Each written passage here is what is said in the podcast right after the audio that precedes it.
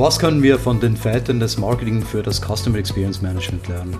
Helfen uns die alten Herren Kotler und Meffert weiter in unserem Bestreben, die Customer Experience zu verbessern? Und wie wichtig sind die von den beiden propagierten Ökosysteme für die Customer Experience? Willkommen zu einer weiteren Ausgabe von Beyond CXM, Customer Experience Management weitergedacht. Mein Name ist Daniel Renkli, Marketing und CX gehören zu meinen Passionen. Mit mir ist Dr. Winfried Felser, bekannter Netzwerker und Meta-Influencer. Winfried und ich laden regelmäßig Gäste ein, um die von mir unter dem Hashtag BeyondCXM gestartete Blogparade fortzuführen und vor allem weiterzutragen, aus der bestehenden CX-Community hinaus. Zu Gast bei uns ist heute niemand. Das erste Mal diskutieren wir unter uns. Für einmal will ich Winfried ausführlich zu Wort kommen lassen. Schließlich versteht er sehr viel von hochkreativen Ökosystemen und hat die letzten Jahre eng mit dem deutschen Marketingpapst Professor Meffert über die Vergangenheit und Zukunft des Marketings diskutiert. Deshalb heißt es heute herzlich willkommen Winfried. Ja, vielen Dank Daniel. Winfried, die meisten unserer Zuhörer kennen dich schon. Sag uns doch aber bitte, wie es zu dieser Zusammenarbeit mit Professor Meffert kam. Ja, sehr gerne, äh, weil unser heutiger Talk ich schätze es sehr, wenn immer Gäste dabei sind, ist aber trotzdem für mich eine doppelte Freude.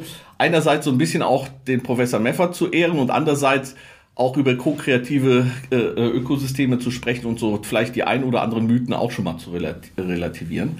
Also mit dem Professor Meffert, der Kontakt entstand eigentlich, dass ich über die Jahre immer Lebenswerkinterviews gemacht habe mit Köpfen, wo ich gesagt habe, die haben eigentlich ihre Kompetenzbereiche, ihre Communities fundamental transformiert.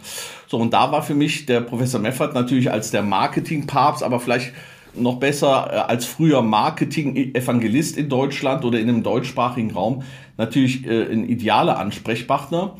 Und so habe ich 2015 ein Interview mit ihm gemacht, das ist in der Absatzwirtschaft veröffentlicht worden. Und äh, da hatten wir eigentlich einen so regenden Austausch, dass wir dann beschlossen haben, oder ich ihn dann gefragt habe, ob er äh, einfach mal auch einen Workshop machen möchte. Ja, und so haben wir 2016 dann im Frühjahr auch direkt einen Workshop organisiert. Daraus ist unser Next Act Event geworden. Und was mich freut, ist halt, dass der Professor Meffert letztendlich dann, äh, bis auf eine Ausnahme, dann fast jedes Jahr, wie gesagt, dann bei uns war.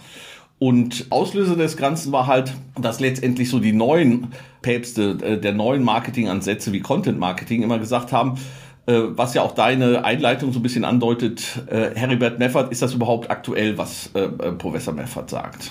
Ja, das wollte ich eben fragen. wieso Heribert Meffert und nicht ein junger Rockstar des digitalen Marketings? Ja, Daniel, wir sind ja auch Rockstars, aber nicht immer jung.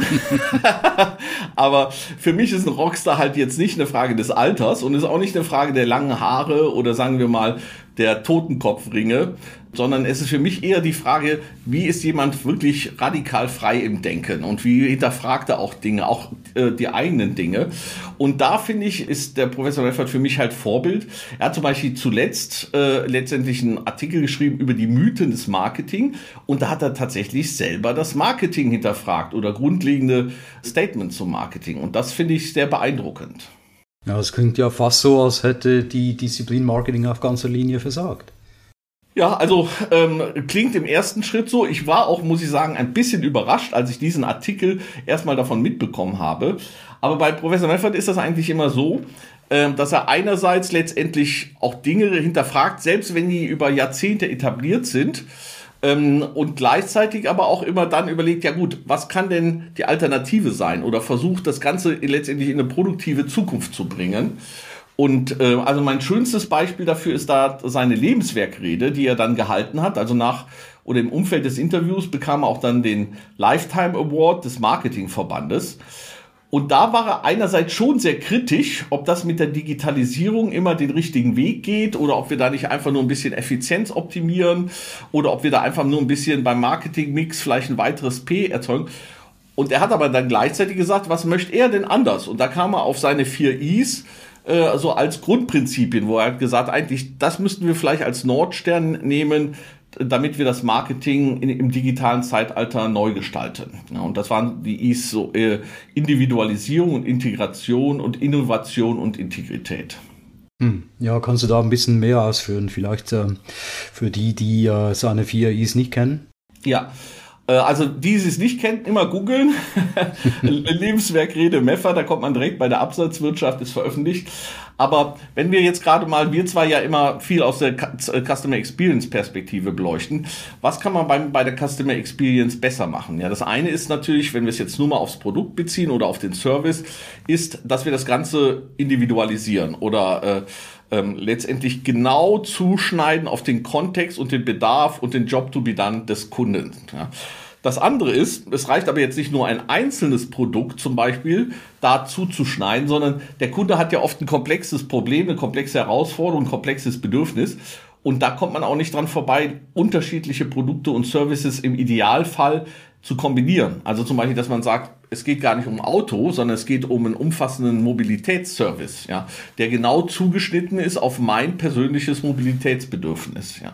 So, und also das heißt, Integrität und äh, Individualisierung können im Kontext CX für eine bessere CX führen. Ja, und was hat es auf sich mit Innovation und Integrität? Das ist so quasi das Spannungsfeld, in dem es stattfindet. Also der, der Herbert Meffert sagt zum Beispiel, man muss äh, bereit sein zur Innovation und zwar auch nicht nur zur kleinen technischen Innovation, sondern wirklich Dinge wirklich, wirklich neu denken. Ähm, hätte Friedhof Bergmann vielleicht gesagt. Und gleichzeitig auch das Spannungsfeld zu erkennen zwischen hm. Neuigkeit und Integrität. Also gerade zum Beispiel, wir sprechen über CX und da gibt es so ein Paradoxon. Die Leute wollen immer tollere, innovativere Customer Experiences, aber gleichzeitig haben sie ein Problem mit ihren Daten. Und ja, warte mal, warte mal. Ja. Also, ich meine, integriertes Marketing und Personalisierung ist ja nichts Neues. Nur der Grad der Integration und der Personalisierung haben sich dank moderner Technologie positiv verändert. Und Produktinnovation und Integrität haben wir auch schon immer eine, oder hat auch schon immer eine wesentliche Rolle gespielt für ein Unternehmen. Von beiden hängt schließlich das Überleben der Unternehmung ab. Ja, das ist auch richtig. Es wäre ja schlimm, Daniel, äh, äh also gerade jemand, der trotz seiner äh, Jugenderfahrung hat wie du. Es wäre ja schlimm, wenn du jetzt sagen würdest, ja stimmt, all die Jahre war es ganz anders. Ne? Also in gewisser Weise muss das ja auch in der Vergangenheit in gewisser Weise der Nordstern sein. Und es war vielleicht auch vor allem eine Klärung zu sagen, Leute, das müssen wir immer als Fokus auch bewahren und uns zum Beispiel nicht in Technologien äh, äh verlieren. Ja, und manchmal müssen wir auch einen Schritt weiter denken. Zum Beispiel, wenn wir jetzt, ich nehme jetzt nur von den vier äh, ähm, äh, die Individualisierung raus. Ne? Äh, da, da ist es zum Beispiel so, natürlich hast du recht, wenn du sagst, ja, Personalisierung machen wir und jetzt plötzlich machen wir Hyperpersonalisierung, weil wir es irgendwie neu nennen müssen. Aber ich bin ja deswegen gerade zum Beispiel für Co-Kreation, weil ich sage, wenn wir das wirklich als Nordstern sehen oder wenn wir das sehen als letztendlich Ideal, auf dem wir zusteuern, dann sage ich, dann müssen wir empathisch sein, wir müssen den Kontext des Kunden äh, verstehen und wir müssen eigentlich sogar ihm die Möglichkeit geben, das maximal zu beeinflussen und mit ihm zusammen dann seine Customer Experience und seine Werterfahrung letztendlich produzieren. Ja. Und insofern 100% Zustimmung, Daniel. Das ist jetzt nicht so, dass es vorher überhaupt nicht gegeben ist. Und trotzdem dieser Anspruch, diese Prinzipien als Richtschnur zu nutzen, bleibt für mich trotzdem wertvoll. Na, also Co-Kreation, äh, klar, absolut. Äh, und wenn wir schon alte weise Männer bemühen, dann würde ich gerne eine Lanze für Philipp Kotler brechen. Verstehe mich nicht falsch, ich halte sehr viel von Professor Meffert. Schließlich habe ich während meines Studiums viel von ihm und seinem Wegbegleiter Manfred Brun, meinem Professor an der Uni Basel, gelernt. Ich war indirekt also auch ein Meffert-Jünger. Nichtsdestotrotz liegen mir die 4C von Philipp Kotler heute näher. Und da gehört ja Co-Creation dazu. Also Co-Creation, Currency, Communal Activation und Conversation Conversation. Gerade die Co-Kreation mit Kunden und die Aktivierung der Communities ja mir heute enorm wichtig für eine kundenzentrierte Organisation. Dass das frühere P für Promotion zu einem C für Konversation wurde, ist schon fast nebensächlich, verdeutlicht aber hier vielleicht einen Sinneswandel von der allgemeinen Berieselung des Marktes zu einem echten Dialog mit Kunden. Und da hast du 100% recht und Kottler natürlich auch. Man muss sagen, Herbert Meffert hat sich ja auch immer von Kottler äh, äh mit äh, im Austausch inspirieren lassen. Und aber wenn man bei Kottler in Marketing 4.0 reinguckt, in diesem Buch, wo er auch diese vier Cs vorstellt, dann hat er auf der Ebene letztendlich der Instrumente das, wie sieht die neue Variante aus oder die neue Form. Aber er denkt vorher drüber nach, was ist der Treiber, was verändert das. Und da spricht er zum Beispiel über äh, den äh, wichtigsten Treiber aus seiner Sicht, die Konnektivität. Und genauso ist es beim Professor Meffert. Die 4i-Prinzipien liegen quasi auf der Ebene könnte fast sagen, auf der Metaebene darüber, nämlich die, äh, der Konnektivität von Kottler entspricht ja die Integration von Meffert äh, äh, letztendlich in ihrer Wirkung, in ihrer ihrer Vernetzungswirkung. Und äh, gerade das äh, ist dann letztendlich auch eine Auswirkung, die aus den vier Ps die vier Cs macht. Aber wenn wir jetzt mal Co-Creation oder Conversation und die anderen zwei nehmen, äh, Vernetzung ist vielleicht tatsächlich der wichtigste Aspekt und Integration, aber ist nicht der einzige. Zum Beispiel Co-Creation versteht man eigentlich dann am besten, wenn man eigentlich erkennt, der Anspruch ist da vor allem auch Individualisierung und vernetzte Services. Ja, also das heißt, hm. Auch das ist ein Treiber und das Ganze funktioniert halt letztendlich dann in einem Vertrauenskontext, gerade wenn man über Ökosysteme spricht. Also insofern sind Phil Kottler und Heribert Meffert sogar im Einklang in gewisser Weise. Ähm, ähm, wenn man die vier Cs hat, schaut man sich an, wie, wie werden sich die Dinge äh, ändern. Wenn man sich Kottlers Konnektivität oder Mefferts 4i anschaut, dann ist das quasi das Why und darunter ist das What und How. Ja, und insofern ähm, auch da wieder Zustimmung, aber äh, mit dem Hinweis, dass das gar nicht so im Widerspruch steht. Einverstanden. Übrigens gibt ja noch eine andere Marketingstrategie, die auf 4C, auf 4C beruht, die von Professor Bob Lauterborn, der Universität von äh, North Carolina. Hier stehen die 4C für Consumer oder Customer, Convenience, Communication and Cost gefällt mir eigentlich auch ganz gut. Und Lauterborn hat ja schon 1990 gefordert, forget product, study consumer wants and needs. Lass uns aber jetzt äh, auf die Co-Kreation und die Ökosysteme fokussieren. Ja, also ähm, über die Co-Kreation haben wir ja im Ping-Pong eigentlich schon ganz gut philosophiert. Ähm, äh, und natürlich mit den Alliterationen. es gibt wahrscheinlich ganz viele Cs und Bs und As und so weiter. Ich habe jetzt auch ein 7P-Modell zum Beispiel entwickelt. Aber da bin ähm, ich mal gespannt. ja, genau. Das fängt mit Purpose an und dann kommt Persona, Partner und so weiter. Also wenn man lang genug dran äh, drüber nachdenkt und genügend Rotwein trinkt, da fallen einem immer die passenden Buchstaben und Worte ein. Aber jetzt die Ökosysteme. Warum sind die Ökosysteme so wichtig? Co-Kreation und Ökosysteme sind sowas wie ziemlich beste Freunde oder sagen wir auch mal auch komplementäre äh, ähm, Perspektiven. Denn wenn du wirklich eine Co-Kreation als Individualisierung und Integration, Servitization, also äh, wirklich schaffen möchtest, perfektes Kundenerlebnis zu machen, dann schaffst du das nicht als Einzelunternehmen oder Einzelakteur, sondern dann musst du passend zur komplexen, individualisierten Co-Kreation auch ein äh, leistungsfähiges, komplexitätsfähiges Ökosystem haben, das vielleicht auch flexibel letztendlich dann zusammengestellt wird, je nach den Bedürfnissen des Kunden. Und deswegen sage ich, gehören für mich Co-Kreation und Ökosysteme äh, zusammen und auch die Ökosysteme können übrigens interpretiert werden, als wenn man es jetzt wieder auf die Metaebene hebt, als äh, Auswirkung der vier Is. Denn wenn ich sage, ich schaue mir jetzt Märkte an, ich schaue mir Organisationen an und ich schaue, schaue mir Abteilungen an und jetzt fange ich an, das plötzlich zu atomisieren, zu Individualisierung und ganz neu zu vernetzen über Konnektivität, wie dein Kottler sagen würde, oder auch mein Kottler, ich finde Kottler ja auch gut. ne? Aber dann löst sich plötzlich ein Markt eher in eine Struktur auf, die Ökosysteme sind. Die Organisationen vernetzen sich. Wir kennen, kannten ja früher schon die Supply Chains und die Wertschöpfungsnetzwerke nach Porter. Nichts anderes sind ja, Ökosysteme haben für mich noch einen anderen ko-kreativen Anspruch, aber wir sprechen auch da eigentlich manchmal über alte Hüte. Mir ist halt wichtig, keine Co-Kreation ohne Ökosysteme und der Sinn der Ökosysteme ist eigentlich dann vor allem, tatsächlich über Co-Kreation neue Customer Experience und eine neue Wertschaffung zu schaffen. Und das ist mir deswegen so wichtig, dass ich das betone, weil jetzt sind die ko-kreativen Ökosysteme oder marktorientierten Ökosysteme sind jetzt gerade sehr populär. Aber bei manchen hört man dann immer Apple, Apple oder Amazon oder sonst was, als wäre das nur ein spezifisches Businessmodell oder eine Businessarchitektur. Ich sag, eigentlich verändert das jede Organisation und jede Form von Wertschöpfung.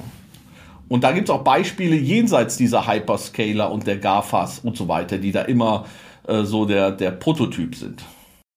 Ja, ich denke, es gibt schon äh, seit langem Ökosysteme. Es sind einfach die eben die GAFAs oder äh, diese, diese neuen äh, mächtigen Unternehmen dieser Welt, äh, die man halt jetzt äh, kennt und die man eben auf solche Ökosysteme wahrnimmt und die auch tatsächlich viel davon profitieren. Aber was hat eigentlich der Kunde davon? Ja, und vor allem, was haben die Unternehmen auch davon, von diesen Ökosystemen? Also jetzt spreche ich mal nicht über die, die GAFAs oder die Hyperscaler, sondern allgemein über die Ökosysteme. Der Kunde profitiert natürlich dann einfach letztendlich äh, von der höheren Wertigkeit der Co-Kreation und von der Leistungsfähigkeit und Vielfalt im Ökosystem.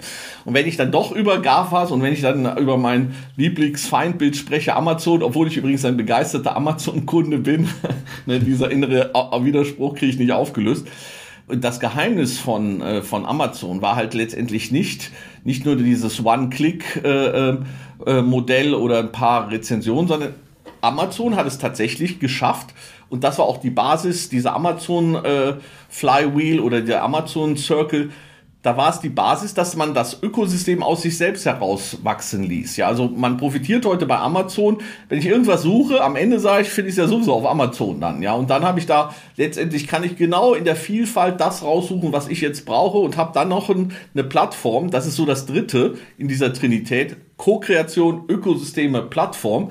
Habe ich dann noch eine Plattform, wo man, wie hieß dein äh, drittes C oder zweites C, Convenience, glaube ich, war eins. Äh, ja, äh, wie bringen ja zwei Dinge durcheinander. Ja, ja, genau. Das, aber das, das System von Kotler und das von Lauterborn. Genau, egal, das war ja das egal. Letztere. Also Convenience das, das zweite. ist sicher ein Riesenthema. Ein Riesenthema. Wenn wir an die, also, äh, an die Kunden denken. Ja, also deswegen sage ich, ist mir auch das neben Co-Kreation und Ökosystem auch das Plattformthema äh, so wichtig. Aber ich sage halt, Amazon ist ein super Beispiel, aber am Schluss, Schluss diese Woche habe ich einen Workshop, da reden wir über co-kreative Ökosysteme als Chance für Steuerberater. Ja? Und ich sage, ne, äh, eins ist sicher im Leben, irgendwie der Tod und die Steuer. Wenn wir es da schaffen, dann, äh, dann, dann haben wir es äh, überhaupt geschafft. Also da wäre ich mal gespannt, was, was da dabei rauskommt. Also ein Ökosystem für Steuerberater. Ja, also mir das vorstellen. Ja, äh, es gibt noch spannendere Beispiele, aber wenn ich jetzt tatsächlich mal über Steuerberater nachdenke, der Steuerberater, wenn du mal siehst, wie erlebe ich unseren Steuerberater, den ich wirklich mag, aber wenn ich mal seine Dienstleistung sehe, dann ist das äh, BWAs, also irgendwelche äh, monatlichen Abrechnungen und Jahresabschluss.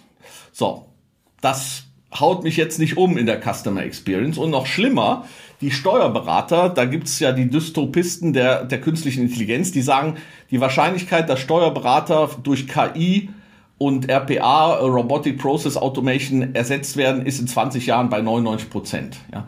So, das heißt, der Steuerberater, mein Steuerberater begeistert mich nicht und unter Umständen gehe ich morgen auf eine Plattform und da kriege ich es für ein Drittel des Preises oder da ist alles vollautomatisiert. So, insofern muss der Steuerberater dann überlegen, ja, was kann er denn vielleicht mehr machen? Ja, kennt er mich, hat er Empathie zu mir, kennt er meine wirklichen Probleme. Ich, mein Problem ist jetzt nicht nur eine Steuer äh, und einen Jahresabschluss zu machen, ja, sondern ich habe jetzt gerade jetzt in diesen Zeiten äh, hast du ganz viele Sonderaufgaben und so weiter, wo letztendlich so ein Steuerberater unter Umständen mit anderen Partnern oder alleine letztendlich einen ganz anderen Service erbringen könnte oder wenn er jetzt schon äh, zum Beispiel, ich bin total glücklich über Datev. Ja, früher musste hm. ich bei meinem Steuerberater immer anrufen, lieber Steuerberater, ich habe natürlich wieder meine Lohnsteuerabrechnung am Ende des Jahres habe ich wieder verlegt. Kannst du es mir bitte zum dritten Mal schicken? Ne?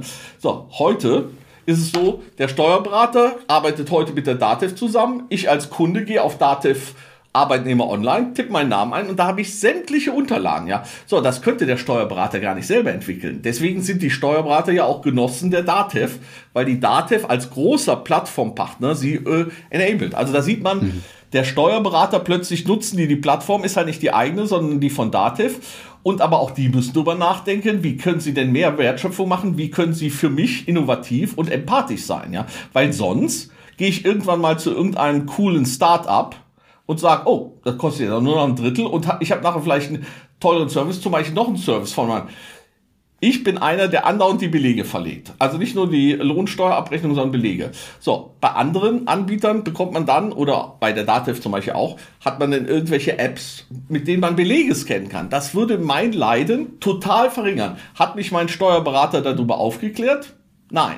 Hm. So, das heißt, Customer Experience, da wo der Pain total hoch ist, kriege ich keinen kein Pain-Solver und ich kriege auch keine Gains, sondern ich habe einfach nur eine Abwicklung von Dingen, die ich halt tun muss. Und das mhm. ist keine, das führt nicht zu Kundenbindung. Also wenn ich meinen Steuerberater nicht so mögen würde, wäre ich da auch schon längst, äh, äh, hätte ich mich schon längst nach Alternativen umgeguckt. Das, ich hoffe, das hört er nie.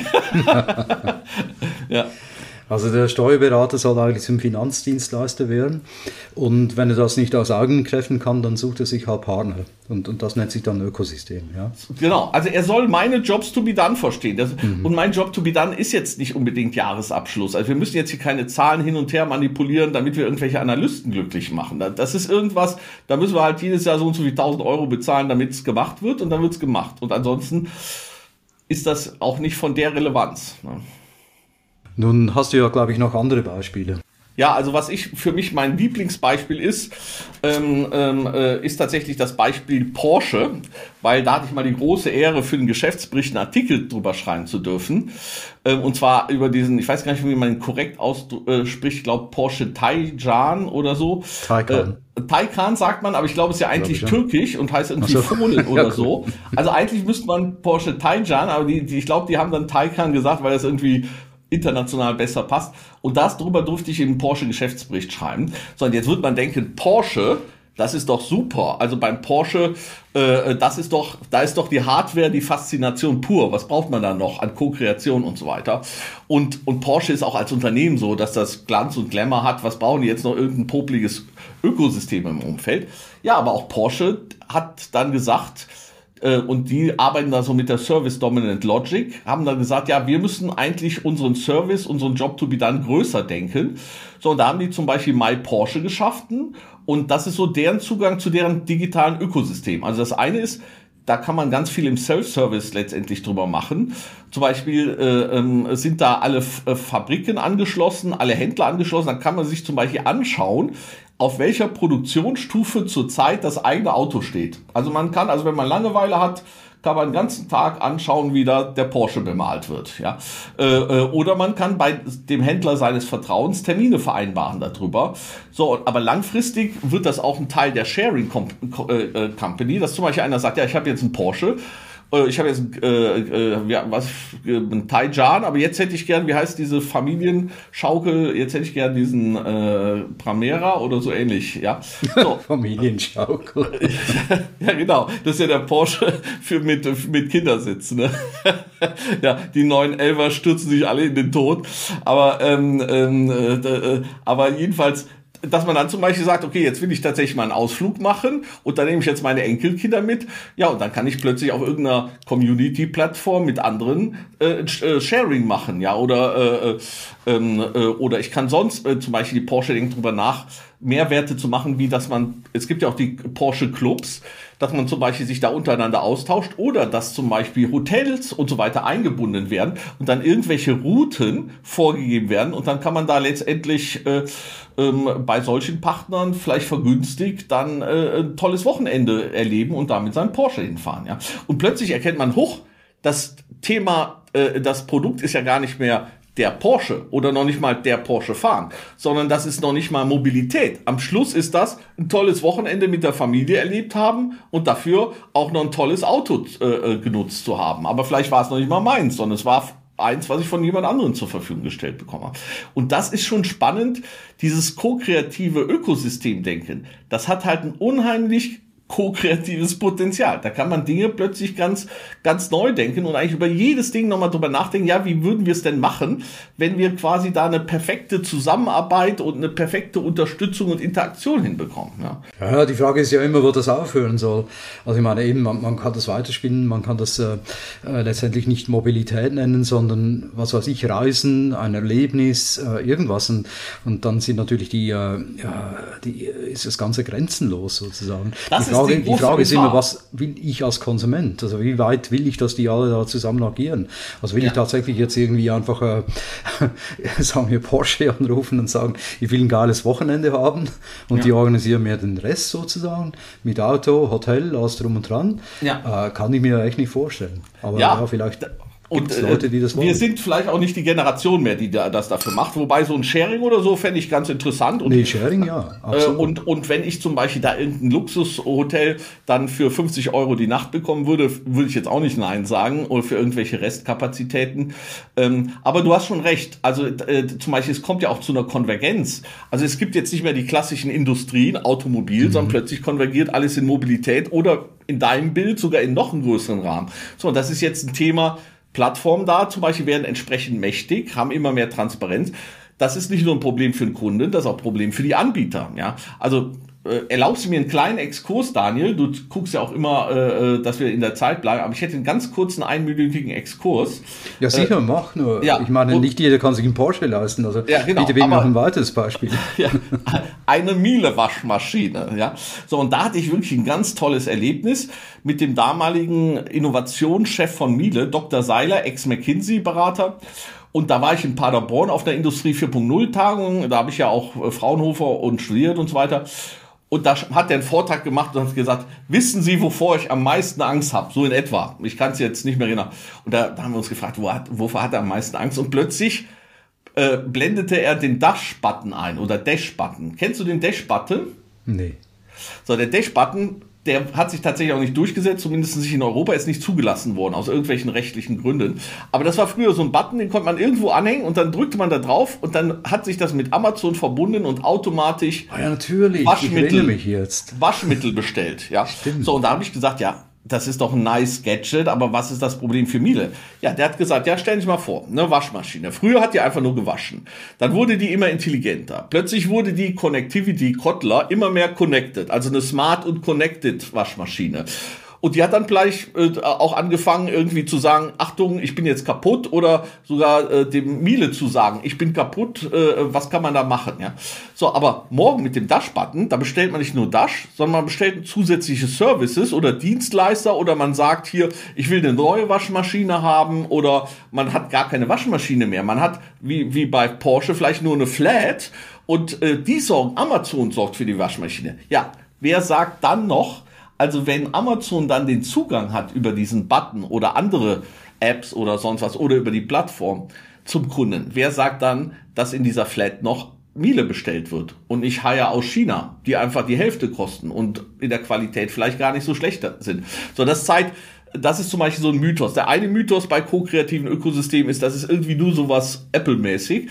Der zweite Mythos ist, Ökosystem hört sich irgendwie so kuschelig an. Ne? Wir machen jetzt alle Ökosystem. Aber in Kombination mit zum Beispiel monopolistischen Plattformanbietern steckt da ein enormes äh, Bedrohungspotenzial hin. Ja, und ich sage immer, wer nicht selber über sein kreatives Ökosystem nachdenkt, für den denkt unter Umständen morgen jemand anderes über sein kreatives Ökosystem nach. Ja, also das äh, hat schon, dieses Kreative hat auch immer ein zerstörerisches Potenzial.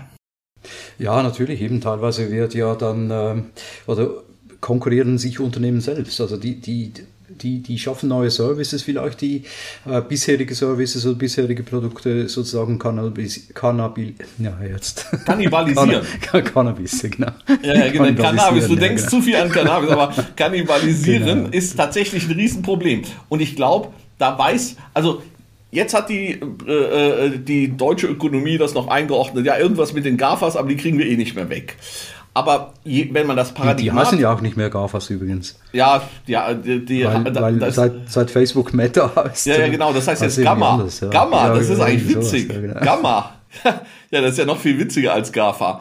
Ne? Ähm, jedenfalls Gamma zumindestens. Aber jedenfalls, äh, ähm, was da nicht erkannt wird, dass das nachher unter Umständen alles erfasst in dieser transformatorischen Wirkung. Und mhm. das heißt, wir haben ja eben über Steuerberater und über den äh, Steuerkunden Felser gesprochen. Am Ende, wenn das selbst Steuerberater betrifft, ja, wen betrifft das dann nicht? Ne? Und deswegen sage ich, sind wir alle in dieser paradigmatischen Sicht aufgerufen, drüber nachzudenken, wo stehe ich denn morgen? Wir denken ganz viel drüber nach, ja, KI, KI, KI zerstört das meine Wertschöpfung. Nee, da sage ich, da kann ko-kreative Ökosysteme können deine Wertschöpfung sogar transformieren und dann ist KI zuständig für den Automatismus. Das ist dann super. Aber ko-kreative Ökosysteme sind Janusköpfig. Das kann positiv sein, wenn du immer noch der Souverän und integer dein Ding da machen kannst, aber wenn du nachher einen nicht integren Partner hast, dann hast du ein Problem. Zum Beispiel nur ein Nebensatz, Amazon zum Beispiel guckt sich, habe ich gehört, manchmal besonders erfolgreiche Produkte an und dann streben die selber auch als Anbieter auf. Das finde ich ja ein mhm. äh, Unding, so etwas äh, letztendlich zu machen. Und ja, das, das, ist die Das kannst du natürlich, Gefahr. solange du diese Plattform oder dieses Ökosystem orchestrierst. Ja, so ist da hast das. Du natürlich, da hast du wie, äh, wie ein Retailer, hast du die Freiheit, Produkte zu listen oder eben ja. auszulisten und äh, Eigen, Eigenmarken zu kreieren für das Gleiche, was vorhin ein, ein, ein Dritter anbot, ja, oder im Regal stand. Deswegen ist die Wettbewerbsnovellierung unter dem Integritätsaspekt so wichtig. Ja, also die Innovation kriegt man am Schluss wahrscheinlich nicht wegdefiniert, aber man muss sie in einen integren Rahmen gehen. Und das muss zum Beispiel heißen, die neuen Monopole, da muss die Wettbewerbsrecht muss umgehen mit solchen. Das muss dann zum Beispiel verboten sein, dass jemand in so eine Doppeltrolle reintrifft. Das finde ich total problematisch, weil der nimmt auch vorher die Daten und die Informationen, mhm. der kennt die Preisspannen und so weiter. Ja, man lässt ja da die Hosen runter. Und gerade wenn man die Hosen runterlässt, muss man sich äh, darauf verlassen, dass da keiner Fotos von macht. Ne?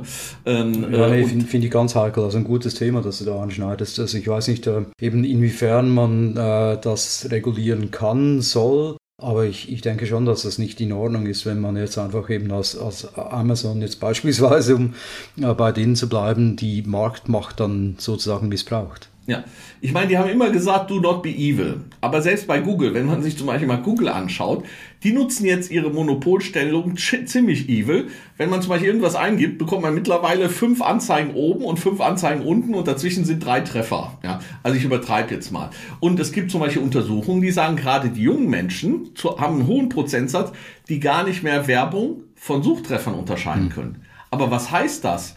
Das heißt, denen wird vorgegaukelt, du suchst was und du kriegst etwas, was äh, dazu äh, bestmöglich passt oder was alle suchen. Nee, du kriegst etwas, wo jemand Geld für gezahlt hat. Also insofern, aber da müssten wir vielleicht mal überlegen, Daniel, ob wir da nicht mal einen Spezialgast einladen und dann tatsächlich auch mal so ein Spezialthema diskutieren. Ja, absolut, Winfried. Äh, ich habe ja eigentlich schon einen Gast eingeladen nach dem Thema Ökosysteme. Und zwar ist das die Martha Böckenfeld von der UBS. Und ähm, ja, wir würden dann gerne vielleicht ein bisschen konkreter darüber reden, äh, wie man zu solchen ko-kreativen Ökosystemen findet, welche Hürden intern überwunden werden müssen und wo man Gefahr läuft zu scheitern. Und äh, Martha kann dann sehr gut natürlich auch von Beispielen erzählen aus, aus der Finanzwelt. Und da bin ich heute schon gespannt drauf, freue mich ja. jetzt schon auf dieses Gespräch. Also gerade unser Gespräch zeigt eigentlich, dass wir da ganz viele Fragen an Sie haben und wie komplex eigentlich auch so eine Fragestellung ist. Ja, das ist jetzt nicht nur einfach, ich mache jetzt mal eine Matching-Plattform und auch nicht irgendwie, ich mache jetzt mal ein bisschen Self-Service äh, für einen Kunden oder arbeite jetzt mit zwei Partnern zusammen. Da sind ja Fragen der Transformation, der Governance äh, letztendlich und so weiter, der Partizipation äh, äh, etc. Diese sind da alle letztendlich relevant. Also ich glaube, das wird ein sehr erkenntnisreiches Gespräch. Wobei ich würde auch noch mal gern mit dir sprechen. Worüber denn? Über Cannabis? Den Cannabis, äh, ähm, da sprechen wir auch mal drüber, aber off Record. nee, das ist jetzt alles ein Witz. Ne? Also auch, wir lassen es drin, aber trotzdem betonen wir natürlich äh, keine Macht den Drogen. Ne?